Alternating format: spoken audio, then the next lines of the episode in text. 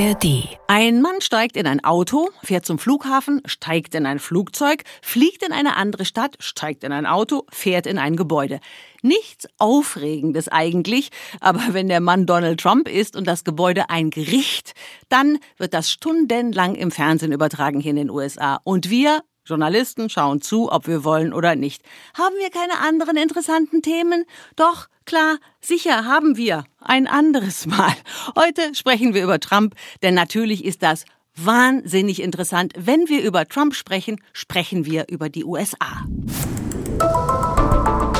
Die Korrespondenten. Reporterleben in Washington. I mean, I think that he's a criminal. I think that what he did on January 6 is unforgivable. Der Amerika-Podcast von NDR Info. Heute mit der kleinen, zähen, harten Hörfunkmannschaft, die diese Woche überstanden hat. Nina Barth, guten Morgen. Guten Morgen. Ralf Borchert frisch aus dem Bett geholt, guten Morgen. Du hattest die Spätschicht. Morgen. Und Katrin Brandt, ich habe mir den Wecker heute Morgen extra früh gestellt. Wir wollten eigentlich über was anderes sprechen. Wir wollten über Hitze sprechen, wir wollten über Waldbrände sprechen. Wir haben diskutiert und gekämpft. Ich habe gekämpft, ich hätte es gerne gemacht und dann habe ich verloren. Auch vor mir selber, muss ich letztlich sagen, weil natürlich, über was will man in dieser Woche anderes sprechen als über Donald Trump? Und wir haben hier tatsächlich im Hörfunk im Dreischichtbetrieb gearbeitet. Eine, einer früh, eine, einer mittags, einer spät für die sechs Stunden Zeitverschiebung. Das muss man ja immer in unserem Job mitdenken. Was ist euch von dieser Woche außer einer gewissen Grundmüdigkeit in Erinnerung geblieben, Nina? Ach Gott, äh, wahnsinnig die Erkenntnis, wie gespalten dieses Land tatsächlich ist, das ist keine neue Erkenntnis, aber ähm, dieser Gerichtstermin mit Donald Trump hat das so deutlich wieder gemacht. Bei mir vor allem die Frage, reden wir jetzt noch knapp eineinhalb Jahre über Trump bis zur nächsten Wahl oder fünfeinhalb Jahre? Wie schrecklich ja. wäre das? Ja, ja. Kann sein. So, gestern Termin vor Gericht. Ich habe den Weg zum Gericht schon beschrieben, aber ihr beiden seid rausgegangen, rausgefahren, rausgeradelt, wie auch immer. Die Straßen waren ja alle gesperrt und habt euch ähm, angeguckt, was da gerade passiert. Ralf, fang du doch mal an. Naja, es war im Vergleich zum anderen Gerichtstermin in Miami, als die erste Anklage auf Bundesebene kam, noch etwas weniger an Demonstranten, aber es waren schon welche da. Und die haben sich, glaube ich, Nina hat es noch länger beobachtet als ich, mehrere Stunden, die haben sich angeschrien, die einen haben Schilder hochgehalten, lock him up. Das ist die Umkehrung des damaligen lock her up, was Trump über Hillary Clinton gesagt hat. Jetzt Trump-Gegner über Trump, sperrt ihn ein, am besten lebenslang. Aber die Trump-Fans waren auch da. Die hatten zum Beispiel T-Shirts an mit Trump won. Er hat gewonnen. Er war es doch, der die letzte Wahl gewonnen ja. hat. Sie folgen also seiner Wahllüge nach wie vor. Die haben sich ein bisschen angeschrien, aber es waren doch, vor allem wenn man, und das musste man ja gestern, an den 6. Januar 2021 mhm. gedacht hat, an diese Massen, die dann gewaltsam das Kapitol gestürmt haben, waren es doch eher wenig Demonstranten, oder Nina? Mehr Journalisten als Demonstranten? Auf jeden Fall, auf jeden Fall. Äh, internationale Presse natürlich da, die ganze Straße voller Übertragungswagen. Das war schon ähm, wirklich ein Medienrummel, der da war. Ja, aber Demonstranten eben auch und beide Seiten ähm, vertreten. Und ich war tatsächlich ein paar Stunden da und habe mich mit den Menschen unterhalten. Und das war natürlich interessant, weil ähm, die Gegensätze so krass sind. Die ähm, Trump-Gegner, da habe ich ganz oft gehört, zum Glück, endlich gibt's hier Gerechtigkeit. Jahrelang haben wir ihn im Amt ertragen. Er hat so viel gelogen, er hat Verbrechen ähm, durchgeführt offensichtlich. Und jetzt kommt endlich mal ähm, ein Stück weit Gerechtigkeit oder der erste Schritt dahin, wie Sie eben hoffen. Niemand steht über dem Gesetz. Das ist das, was ich immer wieder gehört habe. Und ähm, ich habe mich zum Beispiel unterhalten mit Tim, der ist aus Pennsylvania angekommen, ein Künstler. Der saß seitlich vom Gericht, gar nicht so in dem Rummel, saß da auf einem Klappstuhl auf der Wiese, hatte ein riesengroßes Schild ähm, vor sich aufgebaut, da stand drauf Loser, also ähm, Verlierer. Und er hat gesagt, was er gemacht hat, Trump, am 6. Januar, das ist einfach überhaupt nicht zu verzeihen. I mean, I think that he's a criminal. I think that what he did on January 6 is unforgivable. He incited his followers to become violent. Also, er hat die Menschen angestiftet am 6. Januar gewalttätig zu werden. Er hat gesagt, er glaubt, Trump ist ein Krimineller. Also das waren so die ähm, Trump-Gegner, die, die, die sich da eben einig sind. Und dann auf der anderen Seite ähm, die Befürworter, die sagen, das ist eine politische Verfolgung, das ist nur, äh, um ihn kalt zu stellen im Wahlkampf. Und da habe ich zum Beispiel mit Helena gesprochen. They're all lies. They have gone after Trump because they're uh, fearful that uh, he actually is most likely going to get reelected. Also die Anklagen sind alle Lügen. Demokraten, Biden, alle haben einfach nur Angst davor, dass er wiedergewählt wird. Die Stadt Washington hat sich ja auf sehr viel mehr an Demonstranten eingestellt, unter anderem eben auch wegen der Erfahrungen vom 6. Januar. Und es sind, wie du gerade gesagt hast, tatsächlich mehr Journalisten als ähm, Demonstranten gekommen. Habt ihr eine Ahnung, das ist so eine Frage, die mir gestellt worden ist aus unseren Redaktionen in Deutschland in den vergangenen Tagen. Habt ihr eine Theorie, warum das nur so wenige ist? Mobilisiert Trump nicht mehr? Ich glaube, dass viele Leute davon abgeschreckt werden, dass sie eben gesehen haben, das Ganze kann Konsequenzen haben. Also äh, 6. Januar, viele sitzen jetzt in Haft. Ähm, ich glaube, das spielt eine Rolle. Und dann ist natürlich noch die Frage, ich habe aber keine Antwort drauf, aber ähm, das finde ich wirklich spannend. Die Polizei hat im Vorfeld angekündigt, wir beobachten ganz genau Hotelbuchungen. Wir gucken bei Busunternehmen, welche Busse werden gemietet. Äh, wir verfolgen die sozialen Medien und gucken, gucken, ob da ähm, irgendwelche Verabredungen getroffen werden. Also möglicherweise hat das auch dazu geführt, dass ähm, viele gar nicht in die Stadt reinkamen. Aber das muss man noch mal recherchieren, ähm, ob das tatsächlich so war. Aber das war auch Teil des Plans der Polizei. Wir sorgen dafür, dass die gar nicht hier reinkommen. Ja. Man muss schon sehen, du hast es erwähnt, Nina, es sind auch Anführer der wirklich radikalen Gruppen der Proud Boys, der Oath Keepers verurteilt worden. Also die Köpfe dieser Gruppen unter mhm. anderem und auch die Richterin, die jetzt für Trump zuständig ist, hat nach einer Zählung der Washington Post schon 31 Urteile gesprochen gegen Leute, die gewaltsam ins Kapitol gestürmt sind und hat sie alle verurteilt. Hm. Auf meiner Liste von Fragen, die ich aus Deutschland bekommen habe und die ich gerne so durch diesen Podcast abarbeiten würde, weil das ja offensichtlich das ist, was unsere Landsleute ähm, so umtreibt, taucht eine auf, äh, auf die ich jetzt schon eine Antwort habe. Hören wir mal rein, was Gudrun Engel, unsere Fernsehkorrespondentin, gestern im Fernsehen gesagt hat. Sollte Donald Trump in allen Verfahren, die jetzt gegen ihn laufen, in allen Anklagepunkten zum jeweils höchstmöglichen Strafmaß verurteilt werden, dann hätte er am Ende eine Strafe von atemberaubenden 641 Jahren. Das ist aber nicht realistisch. Die Frage zu der Antwort hieß natürlich, kommt Donald Trump jetzt ins Gefängnis und wenn ja, wie lange? Und Gudrun sagt, das ist nicht realistisch. Was glaubt ihr? Das ist ja die Frage aus Deutschland gewesen. Äh, kommt er denn jetzt ins Gefängnis? Tja, jetzt atmen wir beide tief durch. Also erste Frage, wann beginnen die Prozesse? Mhm. Wann beginnt dieser wichtigste Prozess, schwerwiegendste Anklage zum 6. Januar und zum angeblichen Wahlbetrug während der letzten Präsidentschaftswahl. Gibt es ein Urteil überhaupt vor der Wahl? All das ist laut Rechtsexperten einigermaßen fraglich. Die Richterin muss bemüht sein, dass sie auch die Rechte des Angeklagten wahrt und dessen Anwälte drängen darauf, möglichst lange zu verschieben, möglichst bis nach der Wahl. Und selbst wenn er verurteilt würde, ob in einem oder mehreren Fällen, egal zu wie vielen Jahren, er könnte antreten bei der Präsidentschaftswahl. Wenn er sie gewinnt, könnte er sich selbst begnadigen oder dafür sorgen, wahrscheinlich nach einem Wahlsieg, dass die Verfahren, wenn sie noch laufen, gegen ihn eingestellt werden.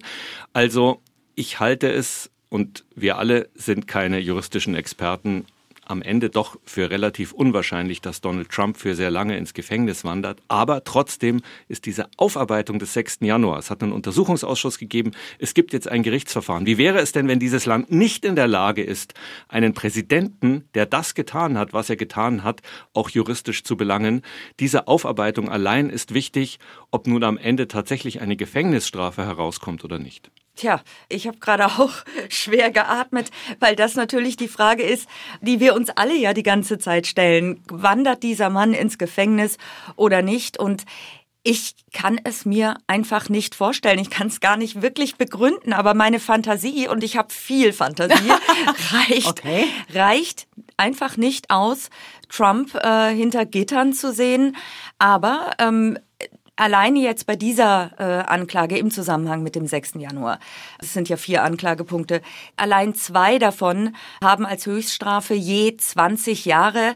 Also es ist nicht unrealistisch, das muss man einfach sagen, aber wie gesagt, meine Fantasie reicht dafür nicht aus. okay, gucken wir doch mal auf diese 45 Seiten, die da veröffentlicht worden sind, die wir ja gelesen haben. Wie, wie liest sich das? Es gibt, ich habe meine, ich hätte bei Kollegen in Deutschland gelesen, die sprachen von einem, von einer kühlen Analyse. Ähm, wie habt ihr das wahrgenommen, was äh, Jack Smith, der Sonderermittler mit dem grau-schwarzen Rauschebart mit bebender Stimme, er wurde von Fox News auch als nervöses Wrack bezeichnet. Ich glaube, er, er wusste einfach nur sehr genau, wie er sich da gerade in die erste Linie begibt und unter welchem Druck er da steht und welchen Druck er noch bekommen wird. Wie habt ihr diese Anklageschrift wahrgenommen? Also ich muss äh, zugeben, ich habe, äh, als ich gehört habe, es sind 45 Seiten, habe ich gedacht, oh, puh, das wird jetzt äh, ein harter Brocken, sich da durchzuarbeiten. Dann habe ich angefangen, diese 45 Seiten zu lesen und mich hat es äh, wie ein Krimi da reingezogen. Also das, das ist einfach so ähm, unfassbar, diese Vorwürfe, die da drin stehen, wie äh, detailgetreu ähm, oder, oder wie genau die ähm, auch beschrieben sind. Und das hat sich für mich nicht äh, wie eine trockene juristische äh, Schrift gelesen, sondern wie ein Krimi. Hm. Ja, süffiger juristischer Krimi, finde ich auch. Und vor allem, wenn man dann noch manche Interviewaussagen dazu nimmt, die jetzt, seit die Anklage bekannt ist, gekommen sind. Die wichtigste finde ich von Bill Barr. Der Mann mhm. war Justizminister unter Trump. Und der hat äh, im CNN-Interview unter anderem sehr überzeugend, finde ich, dargelegt, Trump hat sehr wohl gewusst, dass er diese Wahl verloren hat. Er hat das alles bewusst gemacht. Und es gab noch eine andere wichtige Aussage äh, von Mike Pence, seinem Vizepräsidenten, der sich ihm ja entgegengestellt hat am 6. Januar, äh, zu dem laut Pence äh, Trump gesagt hat, you're just too honest. Also du bist mhm. einfach zu ehrlich. Ja. Heißt im Umkehrschluss, also wir sind alle juristische Laien und es wird glaube ich, verdammt schwierig, um salopp zu sagen, es wirklich nachzuweisen, dass das kriminell war, was Trump gemacht hat. Hat er wirklich im juristischen Sinne angestiftet zur Gewalt? Hm. Ähm, also das wird schon schwierig, aber man geht raus aus dieser Anklageschrift mit der Überzeugung, dem Mann war sehr wohl bewusst, was er tut. Der das, ist ja intelligent, der ja, Mann. Das, das war ja auch schon bei der Anklageschrift in Sachen äh, Dokumente in Mar-a-Lago so. Das, die war ja so ähnlich verfasst, auch über, ich glaube, 20 oder 30 Seiten, wo dann sehr genau dokumentiert wurde, wer an welcher Stelle welche Kiste von A nach B geschleppt hat. Und das war auch schon so, dass man dachte, boah, da war, auf jeden Fall war es eine sehr fleißige Arbeit. Aber das, was, was du da gerade sagst, er hat's genau gewusst. Ich erinnere mich an diverse Bücher, die nach der Wahl 2020 geschrieben worden sind, wo auch Donald Trump geschildert wurde als ein einsamer, wahnsinniger König in seinem Mar-a-Lago, der in einer Wahnwelt lebt, in der er tatsächlich Präsident ist. Könnte das nicht eine Verteidigungslinie sein, der, der Trump-Mannschaft zu sagen, der war wirklich davon überzeugt? Ja, die Verteidigungslinie, das hat ja einer seiner Anwälte jetzt in vielen Interviews schon dargelegt, wird sein, freie Meinungsäußerung, mhm. Free Speech. Das hängt in den USA sehr hoch mit dem First Amendment, sehr, dem ersten hoch. Verfassungszusatz. Und ähm, die Verteidigungslinie wird offenbar sein, dass Trumps Anwälte sagen, äh, sorry, man darf hier immer frei seine Meinung äußern. Und wenn man ein Wahlergebnis anzweifelt, weil man auch von seinen eigenen Experten man die jetzt in Anführungszeichen setzen muss oder nicht, die Experten ist umstritten. Wenn die mir sagen, da gab es Wahlbetrug, dann sage ich das halt auch. Das ist freie Meinungsäußerung. Und äh, das ist auch ein Thema, was gestern äh, sehr, sehr viel oder was viele vor dem Gericht angesprochen haben. Diese frei, äh, diese äh, Meinungsfreiheit, Redefreiheit. Und da habe ich mich auch mit Trump-Gegnern drüber unterhalten, wie sie das denn sehen. Durfte er sagen, was er gesagt hat? Und äh, die meisten haben gesagt, Natürlich, äh, sagen darf man alles. Die Gegner sagen, äh, die Trump-Gegner sagen, man darf dann nur nicht so handeln, wie Trump es gemacht hat. Und die Trump-Befürworter, die sagen, ja genau, darum geht's. Die wollen ihn kalt stellen und das ist ein Angriff gegen die Redefreiheit. Das hat zum Beispiel auch Suzanne zu mir gesagt. Uh, well, I'm here to support Donald Trump and uh, continue to educate people about the weaponization of the Department of Justice with regards to January 6th. January 6th is being used to weaponize free speech, to weaponize the First Amendment and to put people in jail for peacefully exercising that. Also, äh, der 6. Januar wird instrumentalisiert von der beiden Regierung und dem Justizministerium, instrumentalisiert, um gegen die Meinungs- und Redefreiheit vorzugehen, sagt Susanne, und um Leute einzusperren, die genau dafür friedvoll eingetreten sind.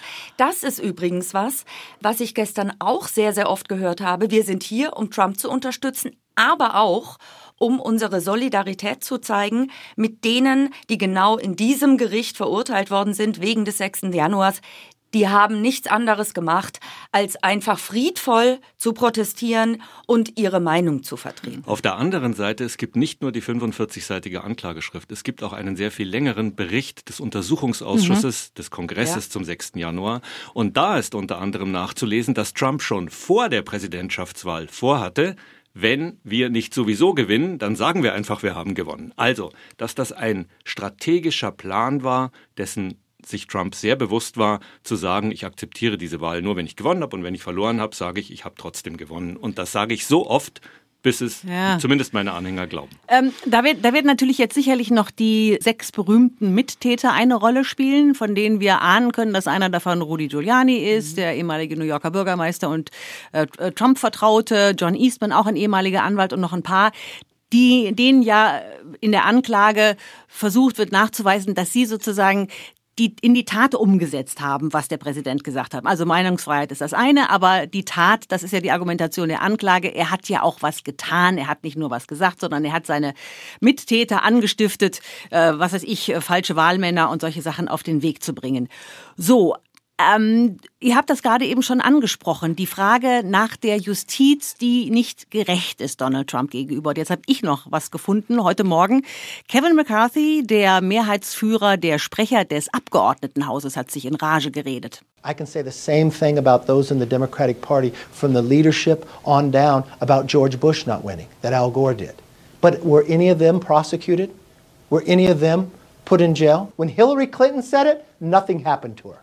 When they said it in Georgia's election, nothing happened to them either. You know what? When the DNC said it, nothing happened to them either. Also er listet da auf, dass natürlich äh, auch die Demokraten schon an der einen oder anderen Stelle gesagt haben, dass eine Wahl nicht legitim gewonnen worden ist. Also damals Al Gore in Florida habe doch mehr Stimmen gehabt als äh, als Bush. Hillary Clinton hat äh, angezweifelt, dass die Wahl von Donald Trump legitim äh, oder gerechtfertigt oder legal war. Ähm, und äh, er sagt, die sind alle nicht angeklagt worden, aber Donald Trump wird jetzt angeklagt. Ja, sorry, sorry, sorry, sorry, lieber Herr McCarthy. Äh, Hillary Clinton dich, hat die Wahlniederlage, die, die Wahlniederlage äh, akzeptiert und Al Gore hat die Wahlniederlage ja. akzeptiert. Das ist der große Unterschied. Sagen, Meinungsfreiheit, okay. Aber wenn ich als amtierender Präsident keine friedliche Machtübergabe nach einer Niederlage akzeptiere, das ist ein Unterschied, oder? Und vor allem, absolut. Und vor allem ähm, der äh, Sonderermittler Smith stellt es überhaupt nicht äh, in, in Frage ob man äh, sagen kann, ich glaube nicht, dass die Wahl gerecht war. Also das, das ist gar nicht der Punkt. Natürlich darf man das sagen. Das sagt auch der Sonderermittler. Die Frage ist eben, ähm, wie geht man dann damit um? Wie handelt man? Ja, so. Das, das ist der Punkt. Lass uns doch mal zu dem Fragenkomplex kommen, der auch sehr oft aus Deutschland gekommen ist. Und die Fragen habt ihr auch alle gehört. Wie kann das sein, dass Donald Trump immer noch unterstützt wird. Ich habe gestern gesehen, er hat auf seiner Plattform Truth Social gepostet, ich brauche noch eine weitere Anklage, dann ist meine Wiederwahl oder meine Wahl sicher. Also er rechnet damit, dass äh, die Anklagen gegen ihn nicht negativ, sondern sogar stimulierend wirken. Ihr wart beide unterwegs im Land. Nina, du warst im Juli in Virginia, Ralf, du warst in Miami bei der zweiten Anklageerhebung. Was sagen die Leute, die ihr getroffen habt? Warum ähm, stehen Sie eher mehr zu ihm als weniger? Er ist einer von uns, sagen Sie. Mhm. Er gehört nicht zu dieser abgehobenen Washingtoner Elite, für die Hillary Clinton stand, für die die Obamas stehen, für die auch Biden steht. Er ist einer von uns. Und der war als Unternehmer erfolgreich. Als der Präsident war, ging es uns wirtschaftlich besser. Das haben Sie zumindest äh, so den Eindruck. Und äh, wir können gar nicht erwarten, dass er wieder dran ist, weil er wird unsere Rechte verteidigen. Er wird für uns kämpfen. Und das sagt ja auch Trump immer. Die sind nicht hinter mir her, sondern hinter euch. Diese Elite, der tiefe Staat, wie er das ausdrückt. Und ich stehe nur im Weg. Also das ist Populismus pur. Das erleben wir auch an anderen Stellen der Welt, dass sich jemand hinstellt und sagt, ich komme von außen, ich bin keiner dieser etablierten Politiker, über mit denen ihr so unzufrieden seid, sondern ich bin ein Macher und ich verteidige jetzt endlich mal euch und mache alles anders. Das ist die Frage, die ich gestern auch den Trump-Gegnern gestellt habe. Könnt ihr euch erklären, warum hier so viele Menschen stehen, die äh, Trump unterstützen, warum es im Land so viele Trump-Unterstützer gibt? Und ganz ehrlich, die waren echt ratlos. Okay. Also ähm, ein äh, junger Mann hat zu mir gesagt, das ist die Frage, die ich mir jeden Tag stelle.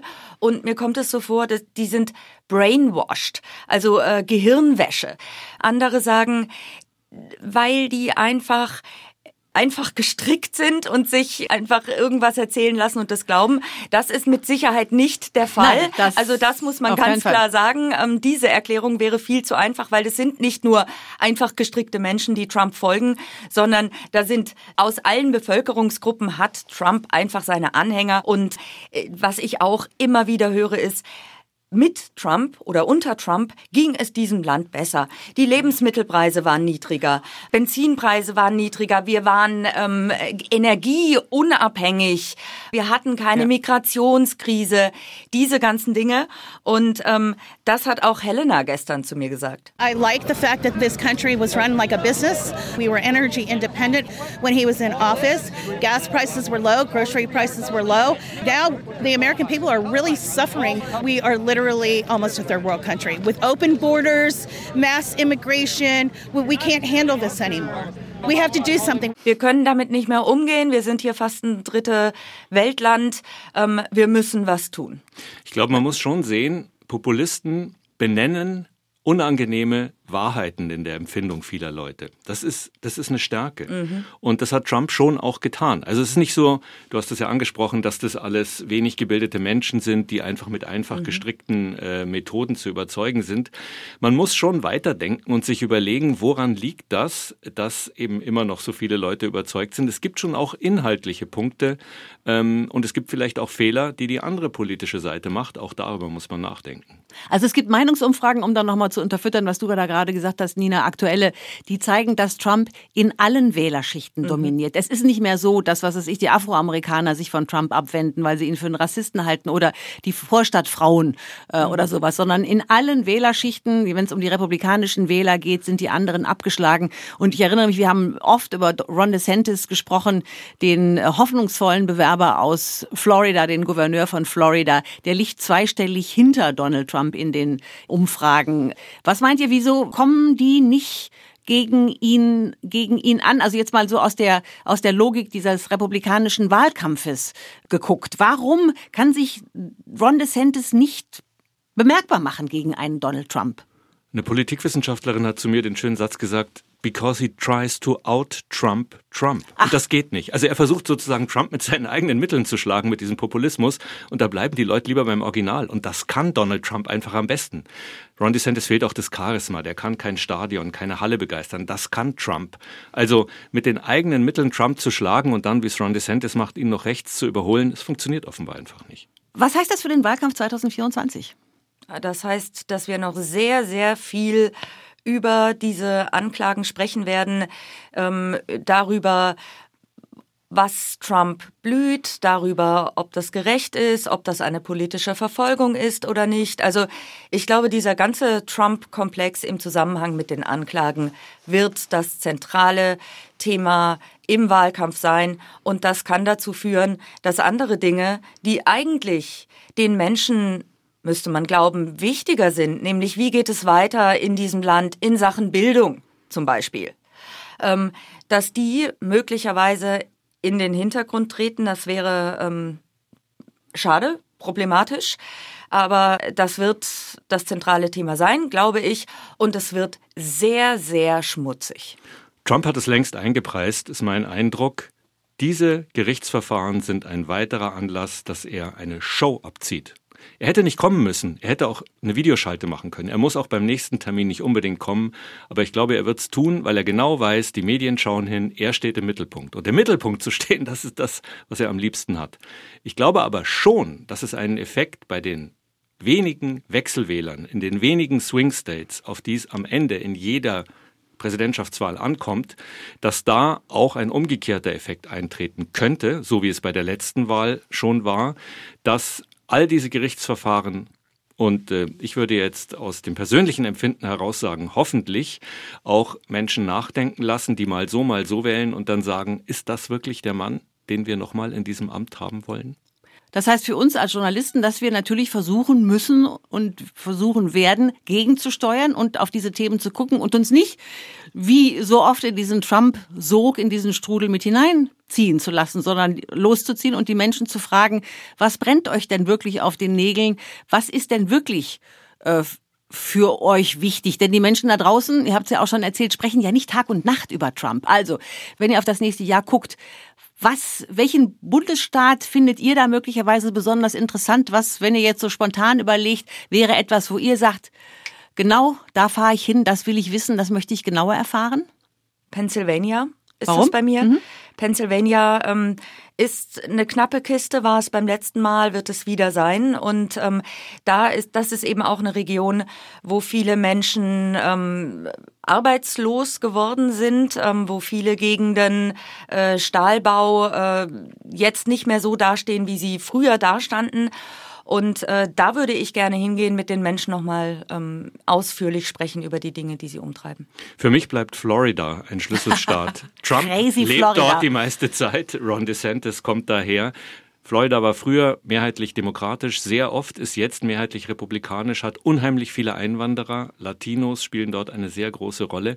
Und wie da die Stimmung weiter ist, also erstmal im Vorwahlkampf, Trump DeSantis und dann, wer es auch immer wird, am Ende, ich glaube, das wird uns viel sagen über die Frage, wie geht's aus im November? 24, sind ja noch eineinhalb Jahre. Genau, dann lege ich jetzt noch mit Arizona nach, der Staat im Westen, wo besonders viele äh, Wahlleugner aktiv sind. Carrie Lake, die sehr gerne Gouverneurin geworden wäre, von Trump unterstützt. Da haben wir alle Probleme, die den Klimawandel angeben. Wir haben Wassermangel, wir haben eine Stadt Phoenix, wo Tag um Tag um Tag äh, über 40 Grad waren und die sich wirklich einstellen muss auf das, was kommt. Ähm, und trotzdem, äh, was die ländliche Bevölkerung angeht, sehr empfänglich ist für den Gesang des Donald Trump.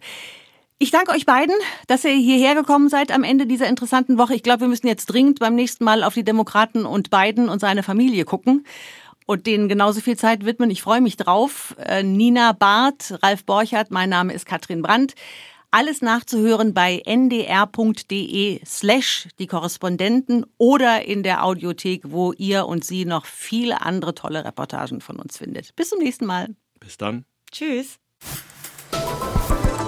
Die Korrespondenten. Reporterleben in Washington. Der Amerika-Podcast von NDR Info. Warum brauche ich Schweine, um in den Urlaub zu fliegen? Wo ist der Haken, wenn Banken plötzlich mit hohen Zinsen locken? Und warum zahle ich so viel Geld für Strom, wenn vor meiner Haustür lauter Windkraftanlagen stehen? Hi, ich bin Nils Walker aus der NDR Wirtschaftsredaktion. Unsere Fachredaktion liefert euch jeden Tag alle wichtigen Infos zu einem Thema aus der Wirtschaft. Gründlich recherchiert mit allem, was wichtig ist. Einfach zum Zuhören. In 10 Minuten Wirtschaft, eurem Wirtschaftspodcast. Immer Montag bis Freitag gegen 16 Uhr exklusiv in der ARD Audiothek. Wirtschaft muss nicht kompliziert sein.